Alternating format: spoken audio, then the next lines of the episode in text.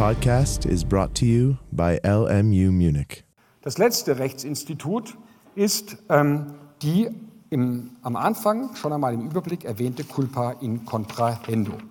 Es geht also darum, dass solche Nebenpflichtverletzungen oder Sorgfaltspflichtverletzungen aus 241 Absatz 2 nicht nur während des Schuldverhältnisses geschehen können, sondern, sondern auch bereits bei der Anbahnung eines Schuldverhältnisses. Die Idee, die dieser Mensch, den ich Ihnen schon mal vorgestellt habe, Rudolf von Jering hatte, war diejenige, um es mal abstrakt zu sagen, dass bereits bei der Anbahnung von Verträgen ein Schuldverhältnis ohne primäre Leistungspflichten zum Entstehen kommt. Was ist ein Schuldverhältnis ohne primäre Leistungspflichten? Sein Schuldverhältnis nach 241 Absatz 2.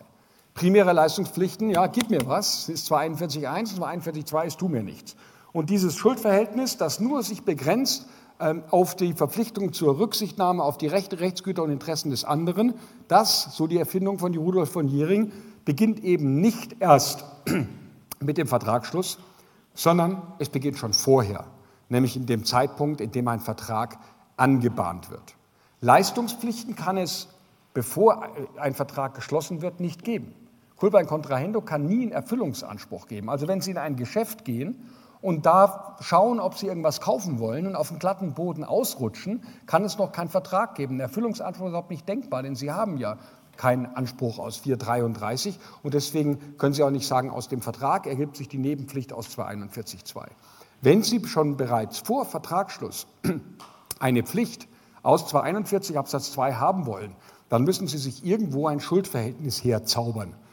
Wenn Sie ein 280er haben wollen, brauchen Sie ein Schuldverhältnis. Okay. Und genau darum geht es. Und jetzt, dieser Satz ist nicht wörtlich von Rudolf von Jering, sondern das ist die Quintessenz der Entdeckung, dass bereits mit der Aufnahme rechtsgeschäftlichen Kontakts, also der Anbahnung eines Vertrags, deshalb in contrahendo, culpa ist das Verschulden, ja, also Verschulden bei Vertragsschluss ähm, oder bei Vertragsverhandlungen, also dass bereits mit der Aufnahme eines solchen rechtsgeschäftlichen Kontakts, ähm, unabhängig davon, ob später ein Vertrag zustande kommt, ein Schuldverhältnis nach 241.2 zustande kommt, das noch keine primären Leistungspflichten hat, also keine Vertragspflichten, aber eben die Pflicht äh, zur Rücksichtnahme auf die Rechtsgüter des anderen. Jetzt steht hier gesetzliches Schuldverhältnis.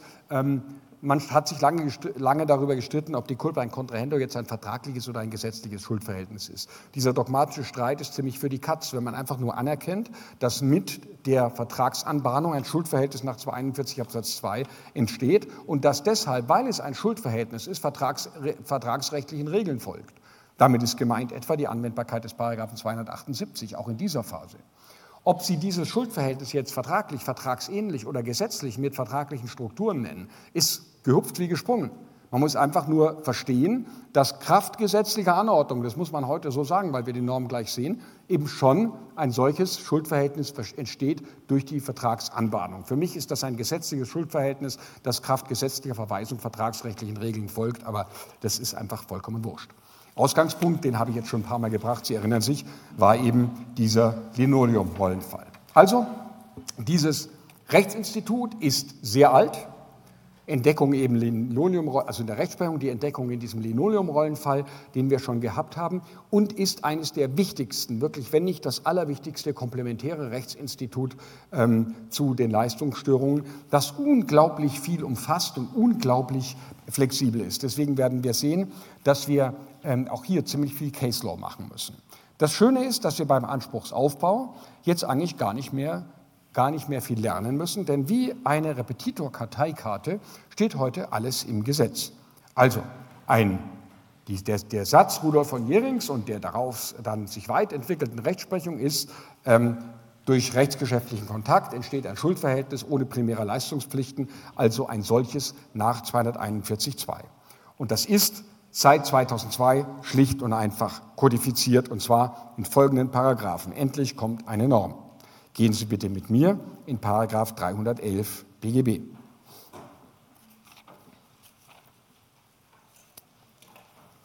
Der 311 Absatz 1 drückt zunächst äh, den Grundsatz Pacta sunt servanda aus. zur Begründung eines Schuldverhältnisses durch Rechtsgeschäft sowie zur Änderung des Inhalts eines Schuldverhältnisses ist ein Vertrag zwischen den Parteien erforderlich, soweit nicht das Gesetz ein anderes vorschreibt. Wenn wir nur diesen Absatz 1 hätten, würde ein Schuldverhältnis also offenbar im Regelfall nur durch Vertrag entstehen und die, damit würde sich weiter ergeben, dass eine Haftung aus 241 Absatz 2 erst dann möglich ist, wenn ein Vertrag entstanden ist. Das wäre der Ausgangspunkt.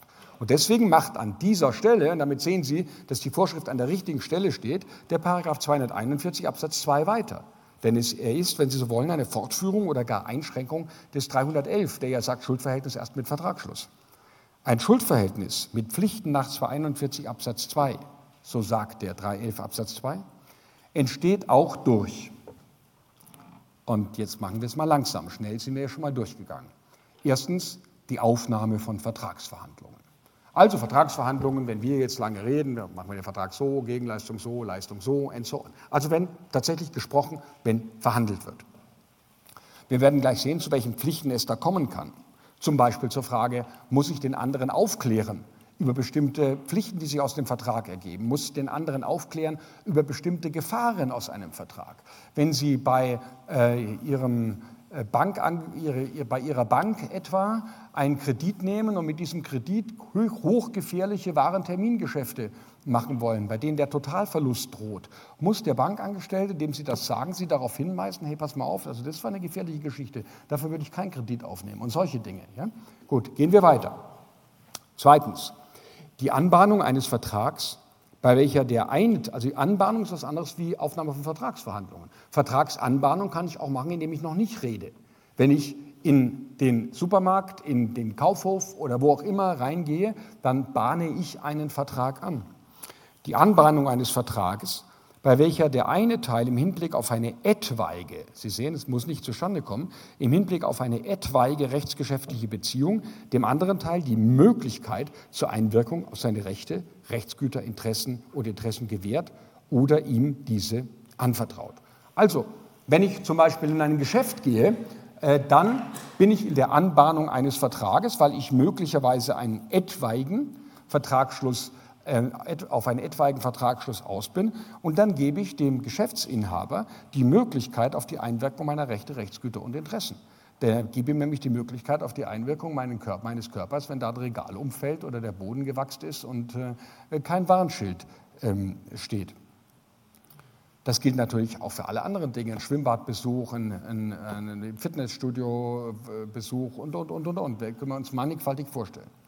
Und das zweite, die zweite Variante hier ist, ähm, also Einwirkung auf die Möglichkeit der Einwirkung auf die Rechte, Rechtsgüter und Interessen gewährt und jetzt weiter oder ihm diese anvertraut. Anvertrauen wäre etwa, wenn ich, jemand, wenn ich im Rahmen einer Vertragsanbahnung einem anderen Betriebsgeheimnisse verrate, die nicht irgendwie immaterialrecht, güterrechtlich geschützt sind, also die keine Patente oder sonst irgendwas sind, da hätte ich einen Patentschutz, sondern einfach nur eine Idee. Im, im, Schutz, im, im, Recht des Immaterialgüterschutzes, also Patentrecht, Markenrecht und dergleichen, ist die bloße Idee nicht geschützt. Jetzt stellen Sie sich vor, ich habe eine bestimmte Geschäftsidee, um, sagen wir, etwas herzustellen. Und da brauche ich aber jetzt jemanden, der mir bestimmte Teile produziert. Dann muss ich ja im Rahmen der Vertragsverhandlungen dem anderen offenlegen, was ich haben will. Und möglicherweise in aller Regel werde ich dann auch gezwungen sein, ihm meine Geschäftsidee offenzulegen. Natürlich ist er nicht zum Vertragsschluss verpflichtet, bloß weil wir gerade verhandelt haben. Vertragsverhandlungen zwingen nicht zum Vertragsschluss. Aber ich habe ihm meine Rechtsgüter und meine Interessen anvertraut. Denn eine Idee ist sicherlich ein Interesse, wenn nicht gar ein Rechtsgut. Aber das ist so weit formuliert, dass es uns ja egal sein kann. Wenn der jetzt sagt, aber super, den Vertrag schließe ich nicht, aber die Idee klaue ich ihm, bam, dann sind sie im 311 ähm, Absatz 2. Also Geschäftsgeheimnisse und dergleichen, das ist vor allem dieses Anvertrauen von Rechtsgütern. Schauen wir ähm, weiter. Jetzt kommt noch die Nummer drei, ähnliche geschäftliche Kontakte. Warum ist das so wahnsinnig wichtig, dieser weite Begriff ähnlicher geschäftlicher Kontakte? Das ist deshalb wichtig, weil ähm, die Culpa in Contrahendo, wir werden sehen, man könnte Stunden über die CEC reden, das werde ich Ihnen nicht zumuten, ähm, die Culpa in Contrahendo ähm, ein sehr weit, schon als der Gesetzgeber das damals 2002 gemacht hat, ein sehr weit gefächertes Gebiet war. So macht man zum Beispiel die Haftung von Sachverständigen für fehlerhafte Gutachten. Die macht man auch über Culpa in Contrahendo. Also stellen Sie sich mal vor, ich lasse mir ein Gutachten machen, Wertgutachten für mein Haus oder für mein Unternehmen. Da habe ich den Vertrag mit dem Wertgutachter. Dieses Wertgutachten lasse ich mir doch aber nicht machen, dass ich mich zu Hause im Sessel zurücklehnen kann, sagen, oh, ist mein Haus toll, ist mein Unternehmen toll. Sondern solche Gutachten oder Wirtschaftsprüfergutachten für Anlagegesellschaften, solche Gutachten mache ich mir doch, lasse ich mir doch deshalb machen, weil ich sie einem Dritten vorlegen will. Und ich sage, schau mal, bei mir kannst du dich beteiligen in meinem Unternehmen. So toll steht mein Unternehmen da. Oder dieses Haus kannst du kaufen. Schau mal hier, das Wertgutachten. So, jetzt lassen Sie mal den ähm, Gutachter missbauen, fahrlässig. Und Sie vertrauen jetzt auf dieses Gutachten und kaufen ein, investieren in ein Unternehmen, das Schrott ist, kaufen ein Haus, das beschädigt ist oder was auch immer. Sie haben mit dem Gutachter keinen Vertrag. Okay?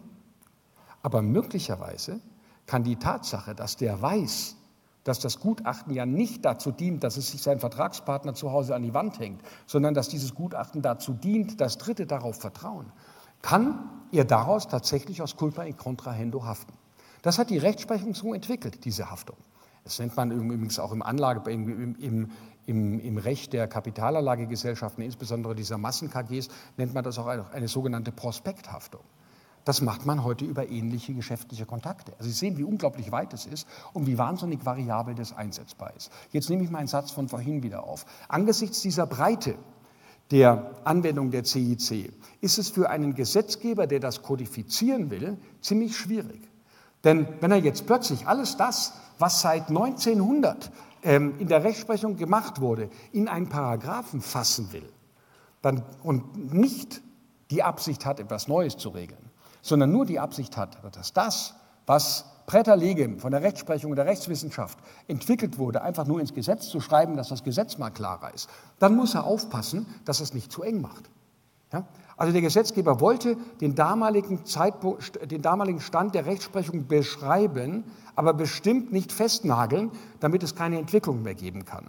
Und deswegen diese Öffnungsklausel, eine ähnliche geschäftliche Kontakte. Die Culpa in, Contra, Culpa in Contrahendo lebt, sie entwickelt sich mit dem Wirtschaftsleben und allen möglichen Dingen mit. Also ein, daher dieser, dieser, dieser weitere Ausführungstatbestand, um es nicht einfach nur festzumauern auf den Stand von 2002. Ein Wort noch dazu, das ist natürlich nicht prüfungsrelevant, aber das darf man vielleicht auch mal sagen.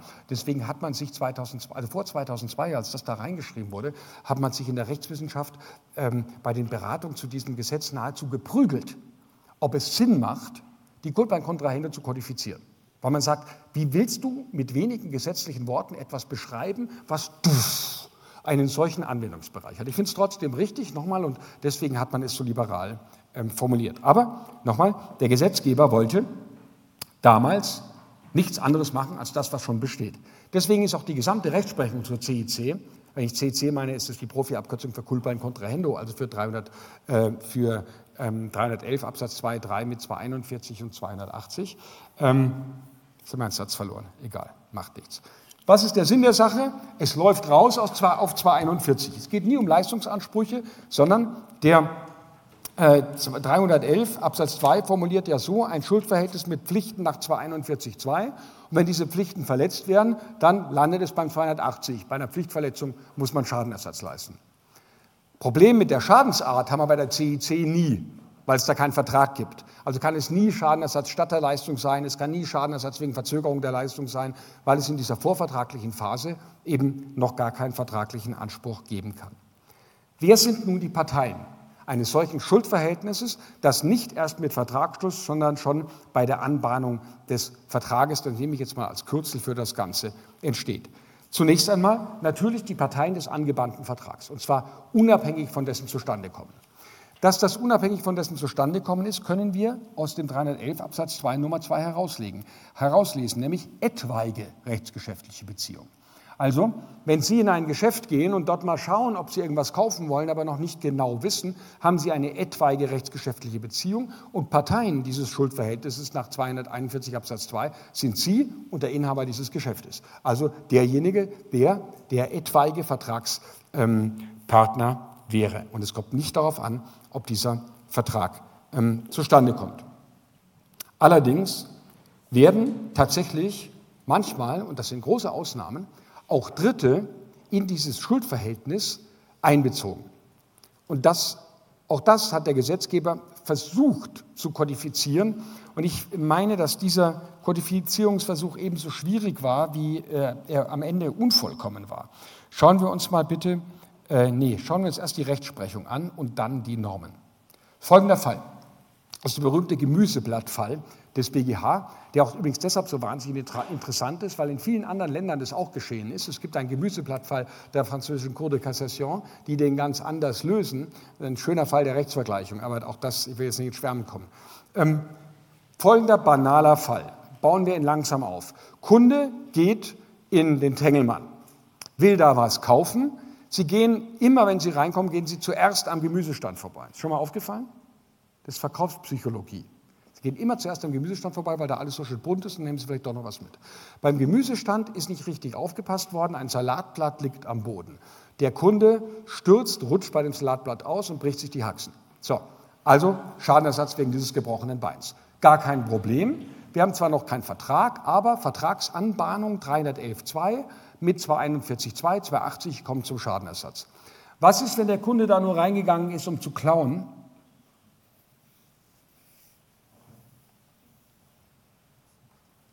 Läuft es dann?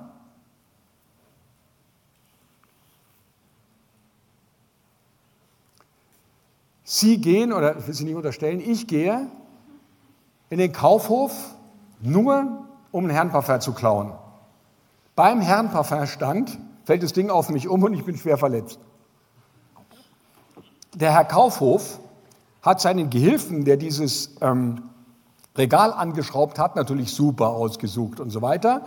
Also mit 831 geht nichts. Komme ich zu einem 280er? Bitte. Äh, wahrscheinlich nicht, weil man nicht davon ausgehen kann, dass es ein ähnlicher geschäftlicher Kontakt ist, wenn man damit planen will. ja, sehr schön. Also eine etwaige rechtsgeschäftliche Beziehung ist es nicht. Ich gehe nicht rein, um vielleicht einen Vertrag zu schließen. Und ein ähnlicher Geschäft, schön, dass Sie das so sagen, ein ähnlicher geschäftlicher Kontakt ist die Anbahnung eines Diebstahls sicher nicht. Okay, also der Kunde geht in Tengelmann gibt es nicht mehr, also in Rewe, ja, und ähm, fällt auf diesem Gemüseblatt um, klar, 280, 241, 2. Jetzt aber was anderes. Ähm, diesmal hat der oder die Kundin ein Kind dabei. Damals war es eine Frau mit Kind, kann aber auch ein Mann sein, um das mal klarzustellen. Ähm, Sie haben gesagt, das müssen wir erleben, wenn Sie Kinder haben, werden Sie es sehen. Sie haben als, sehen Sie, dass das Leben nicht gerecht ist. Wenn eine Frau an der Kasse steht mit drei Kindern und die Kinder quengeln wegen den Süßigkeiten rum, ja, haben sie sicher auch mal gemacht, ja, und die Mutter hat es nicht im Griff, dann sagen die Leute, die hat ihre Kinder überhaupt nicht im Griff, ist ja furchtbar. Ja. Wenn sie als Mann da hinkommen und sie scheißen die Kinder zusammen, dass es kracht, ja, oh, die hat die im Griff. Ähm, ähm, nicht gerecht, wirklich. So, ähm, jetzt stürzt dieses Kind hat dieses Kind nach unserem bisherigen Wissensstand einen Anspruch aus 311, 2, 42, 2, 280. Liegen die Situationen des 311 Absatz 2, in der wir eine Vertragsanbahnung brauchen zwischen dem Inhaber des Ladens und dem Kind vor? Ich sage selber, nein, das Kind wollte keinen Vertrag schließen. Das wollte möglicherweise rumquengeln an der Kasse. Aber ein Vertrag wollte das nicht schließen. Jetzt lassen Sie das ein vierjähriges Kind sein, kann gar keinen Vertrag schließen. Nicht mal mit Einwilligung der Eltern. Also, eigentlich kann jetzt wieder kommen, ja, hier 831, mein Gehilfen, der da wischt, super ausgewählt und so weiter. Da hat der BGH entschieden, dass in dieses vorvertragliche Verhältnis unter anderem auch Dritte einbezogen werden können. Und zwar ähm, nach den Grundsätzen, das ist jetzt ein bisschen blöd, eines Rechtsinstituts, das wir noch lernen werden, nämlich einen Vertrag mit Schutzwirkung für Dritte. Und es gibt eben auch eine Vertragsanbahnung mit Schutzwirkung für Dritte. Ich kann Ihnen jetzt leider die Voraussetzungen, unter denen das der Fall ist, nicht sagen, dazu werden wir später kommen, sondern nur unter bestimmten Voraussetzungen können auch Dritte in diesen Schutzbereich der Vertragsanbahnung mit einbezogen werden, zum Beispiel Kinder. Wenn ich Sie begleite, während Sie sich im Tengelmann was kaufen wollen und einfach auf Sie einlabere, dann sicher nicht. ja, sondern das setzt eine, eine bestimmte persönliche Nähe, Beziehung, Verantwortlichkeit und dergleichen voraus. Also das geht. Das hat die Rechtsprechung damals entwickelt. Schauen Sie sich den Leitsatz an von BGHZ 6651, ein sehr berühmter Fall, eben der Salatblattfall. Begleitet ein Kind seine Mutter zum Einkauf in einen Selbstbedienungsladen, so können ihm, wenn es dort zu Fall kommt, unter dem Gesichtspunkt eines Vertrags mit Schutzwirkung zugunsten Dritter Schadenersatzansprüche aus Verschulden bei Vertragsschluss zustehen. So, jetzt haben wir das ja gesetzlich geregelt. Wie kriegen wir das jetzt nach der Neuregelung hin? Die Antwort lautet Absatz 3 ein Schuldverhältnis mit Pflichten nach 241 Absatz 2 kann auch zu Personen entstehen, die nicht selbst Vertragspartei werden sollen. Warum? Da ist es unser Kind. Das Kind ist dabei bei demjenigen, der Vertragspartei werden soll, aber ähm, es wird nicht selbst Vertragspartei. Jetzt hilft uns da der 241 noch nicht so wirklich ähm, weiter. Denn er sagt nur, ein Dritter kann.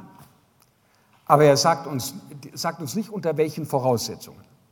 Wir werden sehen, dass wir für die Frage, unter welchen Voraussetzungen ein Dritter in diesen äh, Schutz einbezogen werden kann, tatsächlich auf das zurückkommen werden müssen, was ähm, der BGH im Gemüseblattfall gemacht hat. Nochmal, das sind dieselben Voraussetzungen, unter denen ein Vertrag auch Schutzwirkung für Dritte haben kann. Und dieses Rechtsinstitut bekommen wir ähm, wahrscheinlich nicht mehr dieses Semester, sondern am Anfang des Sommersemesters. Und dann komme ich auf diese Voraussetzungen zurück. Okay? Weil ich möchte jetzt nicht tausend Sachen vorwegnehmen und dann da wieder zurückkommen. Jetzt lesen wir mal, also aus Absatz 3 wissen wir jetzt, ein Schuldverhältnis mit Pflichten nach 241.2 kann auch zu Personen entstehen, die nicht selbst Vertragspartei werden sollen. Das bedeutet, Personen, die bei der Anbahnung des irgendwie in der, in der Nähe sozusagen räumlich und auch sonst in der Nähe sind des Vertragsschlusses, können auch unter bestimmten Voraussetzungen auch einen Anspruch aus 241 2 mit 311 ähm, 2 und 280 1 bekommen. Okay? Wenn der 311 Absatz 3 Satz 1 so formuliert, dann geht aber auch das Gegenteil. Dann kann es ja, wenn ein Schuldverhältnis mit Pflichten nach 241 Absatz 2, ich wiederhole den Gesetzestext, auch zu Personen entstehen kann, die nicht selbst Vertragspartei werden sollen, dann ist es ja möglicherweise sogar denkbar, dass eine Person, die nicht Vertragspartei werden soll, nicht aus culpa in contrahendo berechtigt, sondern verpflichtet ist. Also Schuldner eines Schadenersatzes werden kann, nicht nur Gläubiger wie unser Kind. Und bevor ich Ihnen das weiter erzähle, schauen Sie sich bitte mal den 311 Absatz 3 Satz 2 an. Ein solches Schuldverhältnis also ein Schuldverhältnis zu Personen, die nicht selbst Vertragspartei werden sollen.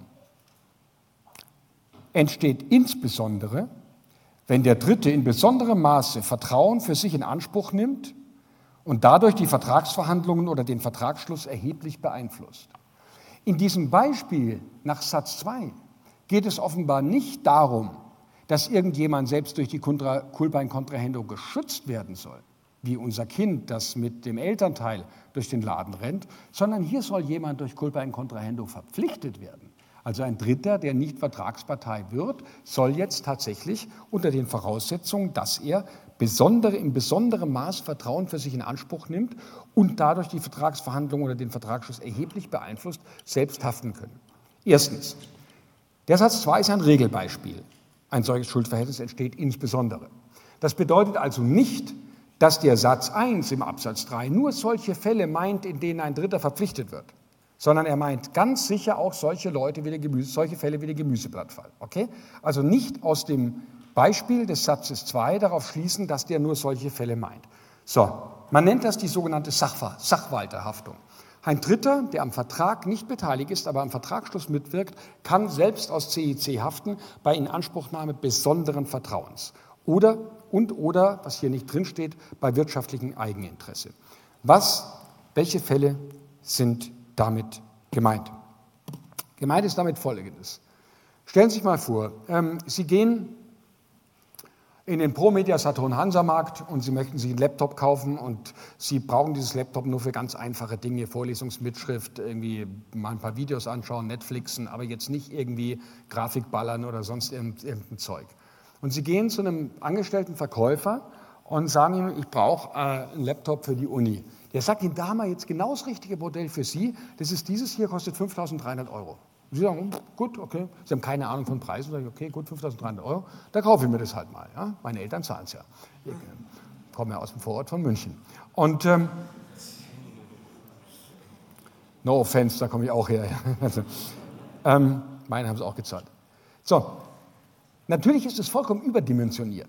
Wenn der Typ Sie richtig beraten hätte, dann hätte er Ihnen nicht so ein High-End-Gamer-Teil verkauft für 5300, sondern er hätte Ihnen eben, was weiß ich, so ein Teil verkauft. Ja? Äh, oder sowas. Also im Bereich von 1000 bis maximal 2000. So, Sie haben jetzt keinen Gewährleistungsanspruch, das Ding ist ja nicht mangelhaft. Haben Sie jetzt einen Anspruch als Culpa in Contrahendo? Zunächst einmal fragen wir einen Anspruch als Culpa in Contrahendo gegen den Ladeninhaber. Könnte der Ihre Rechte, Rechtsgüter und Interessen verletzt haben? Ja, er könnte sie verletzt haben, weil schon bei der Vertragsanbahnung, also bei den Vertragsverhandlungen, muss er diese Pflichten wahren. Er hat möglicherweise eine Pflicht, oder ich würde sagen tatsächlich eine Pflicht, den ratsuchenden Käufer, der kein Spezialist ist, ähm, klar, wenn es so, insbesondere dann, wenn er schon eine Beratung anbietet, eine gescheite Beratung anzubieten und keine Beratungsfehler zu machen. Wenn jemand kommt und sagt, ich will ein einfaches Laptop, ist es ein Beratungsfehler, wenn ich im High-End-Gamer-Laptop verkaufe. Mit Sicherheit, okay? So, also haben Sie tatsächlich einen Anspruch gegen den Ladeninhaber aus Kulbein Contrahendo. Welchen Inhalt er hat, werden wir gleich sehen. Aber haben Sie möglicherweise auch einen Anspruch gegen diesen Verkäufer? Ähm, der ist, wird, soll nicht Vertragsbestandteil werden. Der ist nicht mal ein rechtsgeschäftlicher Vertreter, sondern er ist ein bloßer Verhandlungsgehilfe. Denn der Kaufvertrag findet ja, wie wir wissen, an der Kasse statt in dieser Situation. So, jetzt sagt, sagt uns der Absatz 3, naja, das kann schon sein. Und jetzt sagt er, ein solches Schuldverhältnis entsteht insbesondere dran, dann, wenn der Dritte in besonderem Maße Vertrauen für sich in Anspruch nimmt und dadurch die Vertragsverhandlung oder den Vertragsschluss erheblich beeinflusst. So würden Sie sagen, dass dieser angestellte Verkäufer beim Pro, Pro Media Saturn Hansamarkt jetzt in besonderem Maße ihr Vertrauen in Anspruch nimmt und die Vertragsverhandlung bzw. den Vertragsschluss erheblich beeinflusst. Würden Sie das sagen? Ich glaube, Sie haben sich zuerst gemeldet. Bitte.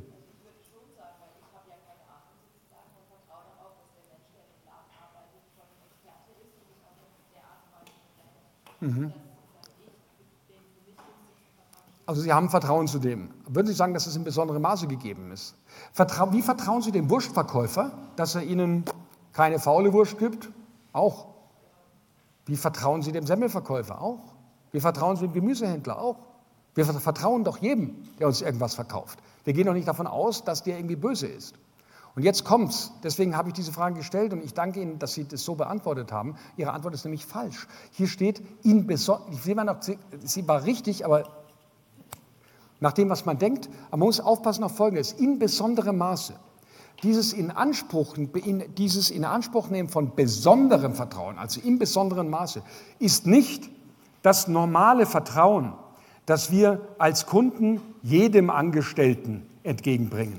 Sonst würde ja jeder Angestellte, der uns was Falsches ähm, empfiehlt, äh, dauernd selbst aus Culpa in Contrahendo haften.